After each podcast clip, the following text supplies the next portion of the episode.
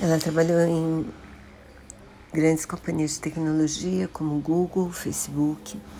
E no Facebook ela disse que ficou chocada com, com a falta de capacidade de autorregulação da empresa.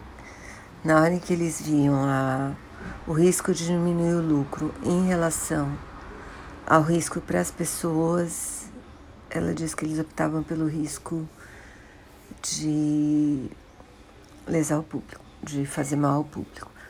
Então ela diz, por exemplo, que o Facebook sabia que no Instagram adolescentes têm risco aumentado de suicídio até por causa do que elas veem no Instagram.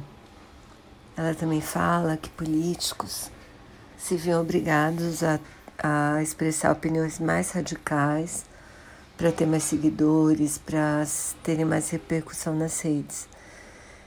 E fala outras coisas também, mas basicamente é isso, assim, que o Facebook na hora que ah, vamos, vamos proteger as pessoas ou vamos ganhar mais dinheiro, que eles sempre optavam pela segunda opção.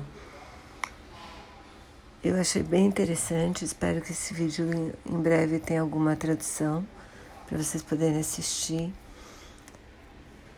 E ela vai ser ouvida no Congresso Americano essa semana, parece. Eu achei um assunto bem importante, por isso que eu estou falando dele aqui.